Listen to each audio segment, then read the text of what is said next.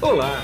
Você vai ouvir agora um episódio do podcast Vida Moderna para ficar atualizado com o que existe de mais moderno e deixa a vida mais interessante.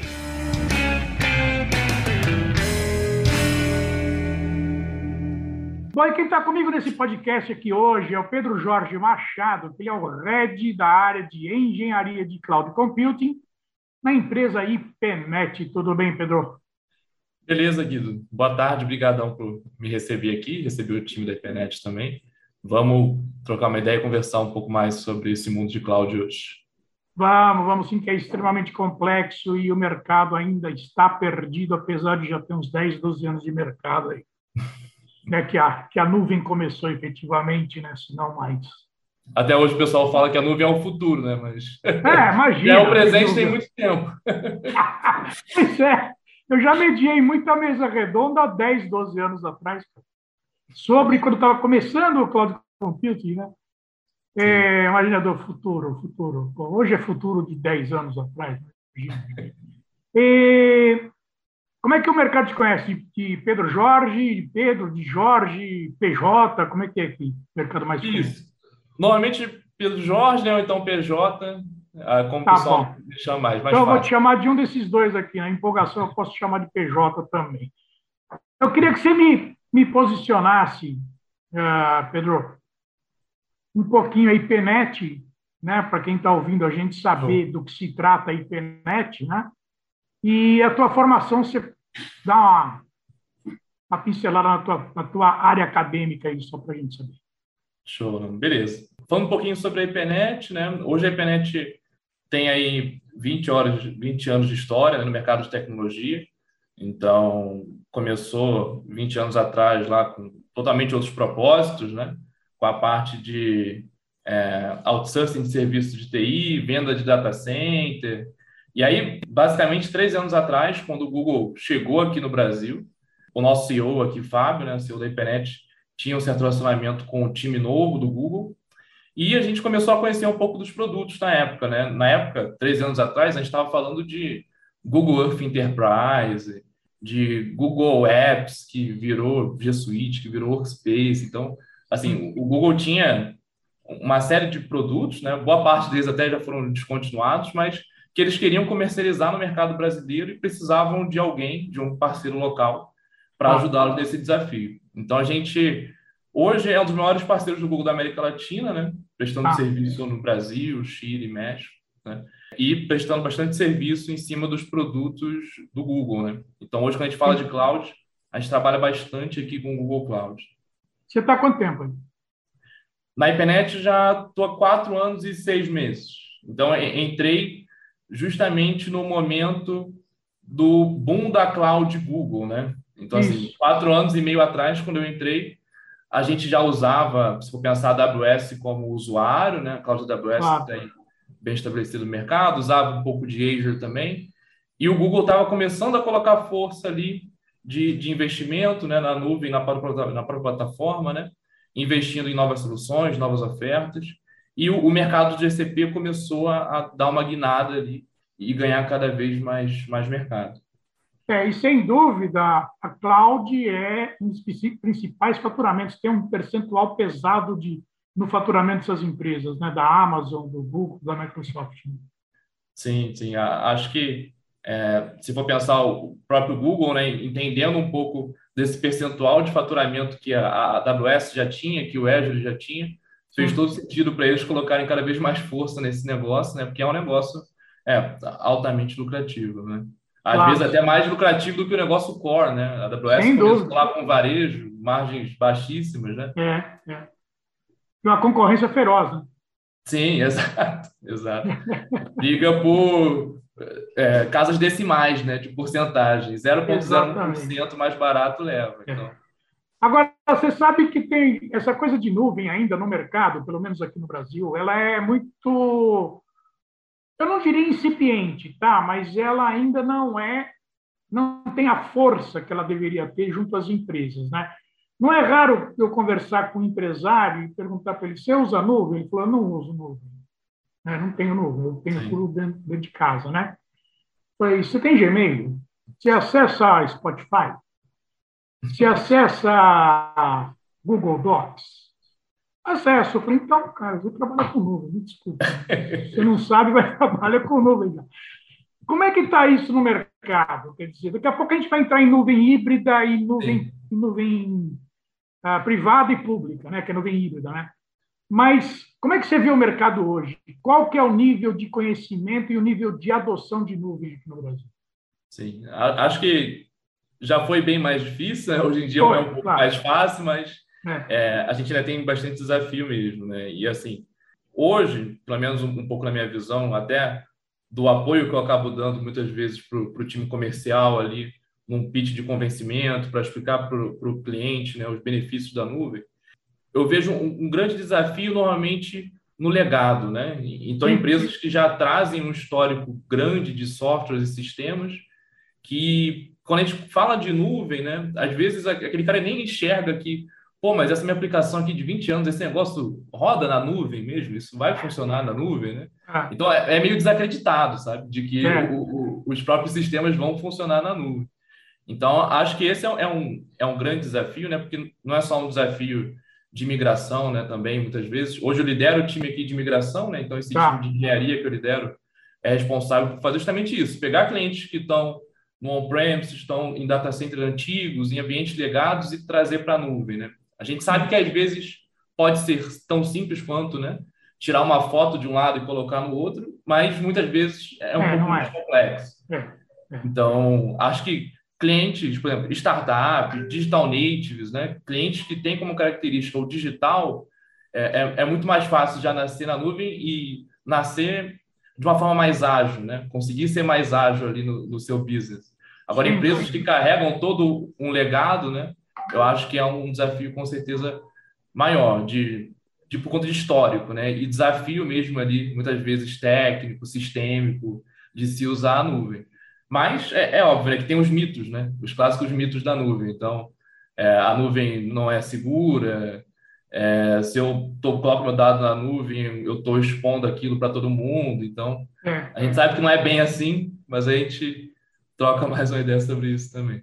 Agora, Pedro, me diz uma coisa. Nuvem não existe uma nuvem só, né? Teoricamente, existe a nuvem privada e a nuvem pública que você fazendo um mix das duas aí, da nu, famosa nuvem híbrida, explica um pouquinho a nuvem híbrida para mim. Como é que o mercado encara uma nuvem híbrida? Show, beleza. Acho que essa parte de nuvem híbrida né, vem muito no sentido de tentar tirar aí o, o melhor proveito né, das soluções que a gente tem disponíveis. Né? Acho que quando a gente fala mais de, de nuvem privada, né, a gente está falando do ambiente corporativo tradicional, né? Então, é, nosso parque ali, nosso data center, nossos servidores que a gente tem dentro da nossa rede ali, que a gente gerencia tudo, controla tudo, né? Então, a gente é, é responsável por tudo, né? Se deu algum problema num disco, a gente tem que ir lá e trocar aquele disco e arrumar ah. aquele problema. Né? E aí a, a nuvem pública vem da oferta desses grandes providers, né? AWS, é, Microsoft, Azure, GCP, Huawei, os tantos que a gente tem hoje aí. É, e o conceito da nuvem híbrida né, é justamente a gente fazer uma extensão, né? É a gente entender que, beleza, eu tenho já uma capacidade computacional, uma quantidade de recursos aqui na minha nuvem privada, né? É, e eu quero adotar a nuvem pública para alguns workloads, alguns serviços, né? É, e aí, a, qual é a, o meu sentido, né? Qual é a lógica que eu tenho aqui? Em vez de eu só usar a nuvem pública ou só usar a nuvem privada, eu vou usar o que eu tiver de melhor é, da nuvem pública, né? E aí, nesse ah. cenário, eu não deixo de usar minha nuvem privada, né? Eu faço como se fosse uma extensão ali do meu ambiente, né? E eu passo a tirar o proveito do que a nuvem, né? A nuvem pública me oferece de melhor. Isso aqui aí tem todos os pontos, né? Que a gente começa a ter que se preocupar. Antes a gente só administrava aquele ambiente ali que era nosso, controlado, dentro de casa. E aí, de uma hora para outra, né? Uma decisão dessa de usar serviços na, na, nuvem pública, a gente passa a ter outros controles, outras estratégias de gestão. É, mas é basicamente isso, né? essa interseção entre esses dois mundos, né? entre o mundo físico e próprio, né? proprietário, e o mundo público, onde normalmente você vai consumir sobre o modelo de demanda né? É, e criando seus recursos de acordo com a sua necessidade. Claro. Agora, você pode ter uma nuvem privada, não quer dizer que você está com tudo dentro da empresa. Você pode ter uma nuvem privada num data center, por exemplo. Sim, é, acho que o pessoal chama de, de colocation, né? Então colocation, você, é. exato, você optar ali, beleza, em vez de eu ter uma necessidade, né, de ter x servidores, você tem várias opções, né? Você pode comprar e manter dentro de casa, você pode comprar e manter na casa do outro, né? Então, Sim. na casa de um, de um fornecedor ali, é, é. de serviço data center, então você pode alugar também, né? Então, em vez de você comprar o hardware, você pode alugar aquele hardware, aquela capacidade computacional e montar a sua nuvem privada de uma forma alugada, né? Onde aquele hardware ali você não é o, o principal proprietário dele, né? Aí você tem mais uma coisa que é, que é bastante relevante, que é o seguinte, principalmente por causa de LGPD e tudo mais, né? Tem certos tipos de dados que você não pode ter fora do país, por exemplo. Né? Você Sim. tem que estar num data center local no teu país em que ele não tenha não tenha tenha a jurisdição dele legal mesmo naquele país, né? Sim, acho que dados sensíveis né, relacionados à pessoa, né, dados identificáveis, né? Quando você consegue identificar ali o, o CPF, uma associação, o nome da pessoa, né? É. Com certeza, dependendo do, do, nicho de negócio, né, tem essa necessidade. E aí eu acho que vem também a, a, o grande movimento que as nuvens públicas tiveram que fazer, né? De lançar os data centers também no Brasil. No Brasil, é. Sabiam que em uma concorrência né, com grandes players de data center que já existem no Brasil há anos, né? que já tem, às vezes, data centers em várias localidades, né, São Paulo, Rio de Janeiro, Nordeste também, é, a região Sul. Então, é, é, esses provedores tiveram que se movimentar e lançar ambientes locais, porque é, caso eles não fizessem isso, né, iam perder uma grande parcela do mercado aí, que tem que, de fato, se adequar e estar tá dentro da, das normas ali de, de, localidade do dado. Né? Manter o dado no Brasil é, é muito importante. Sem dúvida. Agora a gente vai entrar num tema sensível, que é segurança. Né? Quer dizer, eu acho que uma das coisas que mais pega, que mais o pessoal deve te questionar. Quando eu digo questionar você, questionar você, sua equipe, enfim, né? em pré-venda, mesmo na venda. Como é que fica a segurança de tudo isso? Quer dizer, a segurança hoje ela está muito crítica, principalmente ataques ransomware, né? Ataques de sequestro de dados, vazamento de dados e tudo mais, né? Sim.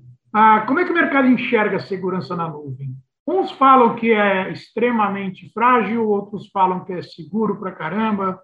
Quer dizer, como é, como é, que, como é que se trata isso hoje, mercado? Sim. É, acho que é um dos principais questionamentos. Né? Já fui envolvido em algumas reuniões para ajudar a explicar para os nossos clientes né, qual é o benefício, os prós e contras né, de você tomar uma decisão dessa de, de ir para a nuvem no ponto de vista de segurança. Eu acho que o principal ponto né, que principalmente todo mundo que está começando essa iniciativa tem que ter em mente é que colocar o dado na nuvem com algum fornecedor de nuvem, não isenta a sua responsabilidade de gestão daquele dado, né? Então, Exatamente. É, acho que boa parte das vezes, né, é, às vezes, é, por falta de né, desconhecimento mesmo, né, é, sobre como que funciona o modelo de gestão compartilhada no ponto de vista de segurança. É. Então, a gente falou aqui dos dois modelos, do modelo de nuvem privada, onde às vezes você é responsável por tudo, né? E o modelo de nuvem pública, que te isenta de algumas responsabilidades, como camada de hardware, camada de rede, né? Você não se preocupa se queimar um disco, beleza, o fornecedor se vira. Se, vira. se um, um, cabo desconectar, o fornecedor se vira. Uma série de coisas o fornecedor se vira, mas quando a gente fala do ponto de vista de segurança, né, do dado em si, toda a parte de gestão do acesso aos dados, muitas coisas são bem parecidas, como a gente faz no, no, no mundo on-premise ou numa nuvem privada. Né? Sim, sim, sim. Então, não adianta de nada começar a usar a nuvem, e aí você tem um, muitas vezes um, um, faro ali, um servidor para fazer um controle do seu perímetro na nuvem, mas aí você começa a liberar um monte de coisa, você deixa as regras mal, mal configuradas, né? É, Você vai ter o mesmo problema que você teria na sua nuvem privada, né? É. Então... Na verdade, a analogia que eu uso é o seguinte: eu já uso essa analogia já há algum tempo, quando eu comecei a entender esse negócio. Né? Uhum. Vamos pegar um autódromo, Interlagos, por exemplo. Sim. Tá? O autódromo vai te dar toda a segurança que o asfalto vai estar tá bom, o guarda-reio vai estar tá em ordem, a área de escape vai estar tá legal para caramba. Agora, ele não pode te dar a segurança do teu carro. Né? E nem do piloto, né? Que você vai botar nem do piloto, carro. então, então, nem do piloto, nem do carro. Quer dizer, ele, é, é, é, se aparecer um buraco na pista por causa de chuva, o piloto não tem nada a ver com isso. isso. Né? Muito bom isso. Se o carro do cara ficar sem freio, o autódromo não tem nada a ver com isso. Quer dizer, essa analogia bate bem para essa coisa de, de quem são as responsabilidades do data center em relação à segurança e do cliente que está hospedado lá em relação à segurança. Quer dizer, ele tem que ter tá, todo todo cuidado, toda toda metodologia de segurança por conta dele também. Né? Sim. É, e aí a gente está falando não só de, de tecnologia, mas também de, de processo, de novos Sim. conhecimentos, né? Então, é, eu fazia segurança de uma forma para minha nuvem privada e beleza, eu até tenho como adicionar essa camada de segurança na nuvem pública. É. Mas não é da mesma forma como fazer nuvem privada. Ou então, tipo, eu vou ter que uma curva de aprendizado até eu conseguir fazer a mesma coisa que eu fazia na nuvem privada na nuvem pública. E aí eu acho que é, é nesse intervalo, né, de tempo da nuvem de, da, da, curva de aprendizado, né, é que normalmente acontecem os maiores incidentes. Né? A gente tem, é, conheço alguns incidentes do mercado tradicional, conheço os incidentes ao longo da minha experiência aqui na internet que, que aconteceram, né, com com clientes que já tinham um grau de maturidade, mas é, por algum motivo específico, às vezes é, isso, né, falta de entendimento de como uma coisa funcionava na nuvem, qual era a melhor configuração, acabou não fazendo e isso gerou uma brecha ali que trouxe um impacto significativo para a companhia, né? Exatamente. E aí a gente caiu com a pandemia no colo de todo mundo, a segurança virou de cabeça para baixo, né? Porque de repente, a empresa estava lá, focadinha, com a segurança em ordem, com a segurança com borda legal para caramba. De repente, cada um carregou seu notebook para casa. Deve ter dado um branco, né? Como é que foi isso? Isso. Não, foi, foi bem doido. E, digo isso porque a gente, como empresa de consultoria, né, ajudou bastante os nossos clientes nesse momento. Claro. Né? Então, claro. a gente tinha N desafios, né? Desde o do, do desafio da empresa que ainda utilizava, por exemplo, plataformas de e-mail corporativas locais. Sim. Então, dentro da empresa, e tinha que estar na empresa para enviar e-mail, né? E, e, esse ponto já foi resolvido, assim, há, há, um certo tempo, né? A gente já tem plataformas de software como serviço para colaboração, como Google, Microsoft, mas ainda estavam nesse cenário e, e se viram numa situação que não conseguiam nem enviar e-mail direito, porque tinha que estar é. dentro da companhia. E também situações de, de acesso a sistemas, né? que é aquele caso tradicional. Então, beleza, eu só acesso o meu sistema X se eu estiver dentro da minha rede corporativa. É. E, de repente, o cara não tem mais rede corporativa para acessar, ou então, é. de uma hora para outra, se todo mundo né, da empresa tem que ir para casa, normalmente o, o, o appliance ali, né, o serviço de VPN para fazer uma conexão à, à rede local da empresa, não aguenta, né? Tipo, você tinha 20, 50 usuários, normalmente, médios, e de repente passa a ter 500, 600, né? É. Com certeza não estava preparado. Aí foi um, um desafio, né? Um grande desafio para a gente entender o que, que a gente faz nessa situação. A gente migra tudo para a nuvem? Ou a gente migra para uma solução em nuvem? Ou, beleza, qual é o timing disso, né? A gente... É, é melhor arrumar o, o nosso cenário da nuvem privada, então não, vamos arrumar aqui essa parte de conexão cliente né, rede corporativa, vamos investir no, no, no appliance melhor aqui, mas correndo, né? Esse é o grande ponto, correndo. Mas foi, foi bem corrido, a gente conseguiu ajudar bastante né, os nossos clientes, justamente nesse processo, normalmente, de migração para a nuvem para ontem, sabe? Tipo, cara, não claro. tem jeito. Se eu migrar para a nuvem para ontem, o meu negócio para. Para. É. Então, a gente teve que, que, que ajudar muitos clientes nesse sentido. E tem um outro complicador aí, que é o seguinte: o notebook do cara estava na mesma rede de uma TV, de uma Smart TV, de uma babá eletrônica, de um outro computador de alguém na casa que era alguém, né? game pra caramba, né? Quer dizer, deve ter sido uma coisa de louco. Quer dizer, Porque o usuário final, como eu sempre falo, cara, é o que está acontecendo com o carro conectado hoje. O usuário, o motorista do carro conectado e o usuário do computador, ele não se liga muito em segurança, não. Né? Não. Falando do carro conectado, segurança lógica, não a né? segurança do carro. Não, para ele não passa pela cabeça, é muito, é muito louco isso, você sabe disso, né? Para ele, ele, ele fala, pô, mas tem que preocupar com isso, com a babá eletrônica, com a Smart TV, com, sei lá, com o meu filho que está lá no quarto, no game. Pô, cara, está na mesma rede. Sim, sim. Não, e, e conceitos, conceitos básicos né, de, de é, duplo verificador de, de identidade, né, para autenticação. Pois é. Coisas que, que a gente fala há tanto tempo, né? E é, é o que eu falo normalmente, né? Cara, se você não tem um, um two-step verification ali do seu, da sua senha, é uma é questão de tempo, só até você é. ser hackeado, óbvio. Vai é. ser um, um, brute force, né? Vão ficar tentando, tentando, tentando, tentando. É, é. Mas em, em, algum momento alguém vai conseguir, né? Mas, como você estava falando, né? Acho que esse desafio também de, de todo mundo levar o seu, equipa, esse, o seu equipamento, né? o seu dispositivo para casa e você ter, né, de uma hora para outra, que se preocupar com muito mais coisa, né, e não só simplesmente o dispositivo, Sim. que é a vida do, do, do, profissional de segurança, né, do cadeiro, é. ele está lá preocupado que a qualquer momento alguém pode tentar fazer uma, uma invasão, alguém pode fazer uma, um, uma inserção ali de algum código, algum script malicioso. Então, teve muito desafio, né? E aí eu, eu lembro até de alguns desafios que a gente ajudou os nossos clientes, a gente fala muito no mundo de segurança nessa questão de, de zero trust, né? E aí, qual é a lógica de zero trust, né? É a gente passar a não mais olhar simplesmente para o nosso perímetro, né? Então, olha, todo mundo que está dentro da minha rede, que eu reconheço que é a minha rede corporativa, que é a rede que eu faço uma super gestão ali de segurança, todo mundo tá dentro dessa rede eu confio. É, a lógica do Zero Trust, não. É, eu simplesmente não confio em ninguém, né?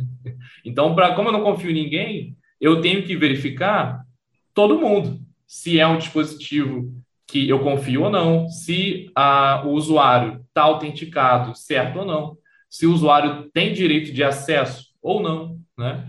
Então, é, implementar uma, um conceito de Zero Trust numa companhia, obviamente, é um conjunto de soluções, né? Zero Trust é mais a visão conceitual, mas você tem ferramentas e soluções que ajudam você a fazer essa implementação, né? E aí você... Na verdade, na verdade, o Zero Trust aí é o... Você pode traduzir para confiança zero, por exemplo. É, de fora para dentro, você não confia em nada. Né? Isso, isso aí. E, e, você consegue até chegar num cenário onde, de, mesmo dentro, eu não confio. Não confia, é, claro, sim, sem dúvida, porque o ponto mais fraco é o... O elo mais fraco é o ser humano, né?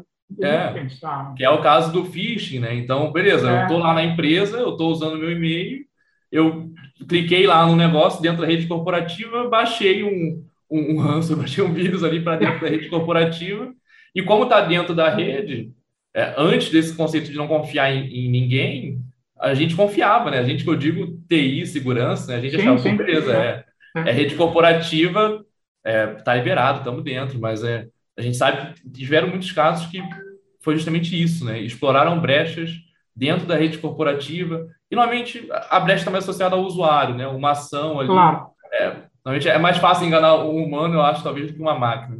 Exatamente. A máquina já está, já tá, os algoritmos dela já estão é, consolidados. Para enganados. É, quer dizer, quer dizer ela, ela para cima de mim, você não vem, não. Só se for uma coisa muito nova, aí ela não está sabendo aquilo ainda, aí você consegue passar. Essa é outra conversa. É, Para a gente finalizar agora, cara, tem alguma receitinha de bolo, tem algumas ações que devem ser tomadas independente do nível de segurança que tem uma empresa? Quer dizer, quais são as coisas básicas que não dá para bobear de jeito nenhum? Você tem que fazer? Sim, sim. É, eu acho que é no cenário de segurança, né, a gente dificilmente o, o time faz avaliação de risco, sabe? Isso. Então a gente fala muito de vamos implantar a solução A, B, C e D, porque a gente vê que está todo mundo implantando, mas ninguém para, né? Alguém consciente para e fala, beleza, qual é o risco da invasão? Tipo, se a gente, se alguém invadir o nosso ambiente e a nossa operação parar de um dia para o outro, qual é o risco? Porque eu vejo muito isso, a gente ajuda muitos nossos clientes em, em precificar mesmo, muitas vezes, uma solução que vai ajudar né, para a parte de, de, por exemplo, de colaboração de e-mail, que é o Workspace, a gente tem parte de device management, gestão de dispositivo, né, a parte de Zero Trust com ele também. E, e, muitas vezes o executivo de TI ou então de segurança tem dificuldade em justificar o investimento. Né? Pois é, esse é um ponto terrível, né? Isso. Então, é o que eu falo, né? Tem dificuldade de justificar o investimento porque ninguém conseguiu mostrar que o, o, o fato de não ter é, vai ser muito mais caro, né? Então, é, eu acho que, obviamente, né, cada operação tem a sua criticidade, mas antes de sair buscando solução, obviamente, entender o, o preço do risco para o negócio. Claro, claro. Porque claro. aí vai ser muito mais fácil a gente conseguir conversar de, beleza, de investimento com o board executivo, explicar, olha, pessoal, a gente está indo para essa estratégia aqui de Zero Trust por conta disso, disso, disso, disso. Já tiveram esses casos aqui no mercado que são casos críticos, que ah, foram empresas semelhantes ao nosso negócio, que têm os mesmos desafios que a gente, e se a gente não se movimentar, alguma coisa vai estar ali na linha de risco. Né? Então, óbvio, essa parte de, de, de, mapear o risco né, e valorar o risco é um ponto importante. E, e eu acho que quando a gente pensa em segurança de nuvem, com segurança de nuvem e, e, e de ambiente privado também, né, a gente conseguir entender e acelerar essa curva de aprendizado, né? Então, a gente vai começar a usar a nuvem, beleza? A forma como eu faço segurança na nuvem, para a nuvem, é, é parecida? É parecida, mas é diferente da forma como eu faço segurança para a nuvem privada, né? Então, conseguir ou ter pessoas no time que, que tenham essa experiência mais voltada para a segurança na nuvem, né? É, ou então contar com, com algum parceiro ali, é, é, o que a gente faz no dia a dia, né? Alguém que, que a gente oferece nosso serviço porque a gente trabalha com nuvem já desde sempre. Então, Sim. Basicamente, desde que o Google oferece nuvem. Então, é, hoje a gente acelera muito é, os nossos clientes ali nessa curva de aprendizado, entrando e ajudando eles a tocar os projetos, os desafios e, e mostrando para eles que é, é, tem sim como fazer um ambiente seguro na nuvem. Né? Basta você saber o que fazer, o que configurar, como ajustar, né? É, e, e, entender de fato o que é responsabilidade sua, o que, que não é essas coisas são mais tradicionais, mas quem está começando ali normalmente tem um, pouco de, de, de dificuldade. Né? E aí, nesse tempo de aprendizado, é onde normalmente ocorre os problemas. Sim. Agora, eu, eu, eu disse que era para terminar, mas essa aqui vai ser para terminar mesmo, porque você me deu um gancho aí. Como é que está a coisa do recurso humano hoje, de tecnologia, de segurança? Quer dizer, tem mão de obra suficiente no mercado? Não tem? Me parece que não é. tem e é um problema mundial, né, na verdade. Não, é. acho que é, que é essa linha, né? Até acho que não tem, porque a gente, a gente vai descendo cada vez mais no conhecimento específico, né? Então, é. a gente, normalmente o cara ele é engenheiro de cloud, arquiteto de cloud.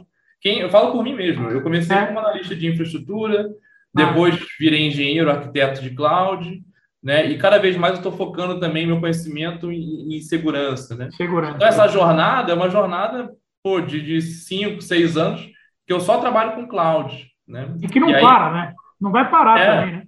Não é, não para, exato. E aí se a gente pensar em, em quantidade de profissionais, né? A gente tem é, um gap muito grande de engenheiros, arquitetos de nuvem. E aí se for olhar para o gap de segurança, eu diria que é maior ainda, porque assim, a gente tem mais pessoas cada vez mais querendo entrar nessa área de engenharia e arquitetura de cloud nuvem pública. Né? É, agora, dessas pessoas que estão entrando, um, um, seleto público vai escolher o caminho de segurança né? dentro é. desse, é. desse nicho de conhecimento. Então, é, é, é com certeza um desafio. A gente aqui, eu particularmente no meu time, a gente foca muito em formação, né? Então a gente contrata muito trainee, pessoal que tem um conhecimento de infraestrutura, já tem a base de segurança, às vezes, de on-premises, né? de ambiente privado. E aí, quando ele entra no nosso time, beleza, agora eu vou te ensinar como faz isso na nuvem. Né? E aí, para esse profissional, normalmente a curva de, de, aprendizado é menor, porque ele já tem uma base sólida. Né? Claro. Ele só quer entender como aplicar a base dele na nuvem e quais são as boas práticas, qual, qual é o melhor caminho. Mas é um, desafio. Né? E, e, quando a gente fala de formação é um desafio, quando a gente fala de retenção é outro. Né? Então, é, é bem complicado, é bem complicado. Tá bom, eu quero agradecer bastante o tempo que você despendeu comigo aqui. Sei que a tua agenda ela é bem concorrida, você separou esses minutos para mim, muito obrigado. Viu? Show. Não, obrigado por você ido. Acho que a experiência foi bem legal e qualquer outro papo que quiser falar sobre engenharia, cloud, nuvem, conta comigo. Tá legal, muito obrigado. E aqui é Cuido Orlando Júnior, diretor de conteúdo e editor do portal Vida Moderna. Você acessa em www.vidamoderna.com.br. Tchau. Você acabou de ouvir um episódio do podcast Vida Moderna. Assine grátis nos apps Spotify, iTunes, Deezer, Tuning, Google Podcast e Android Podcast.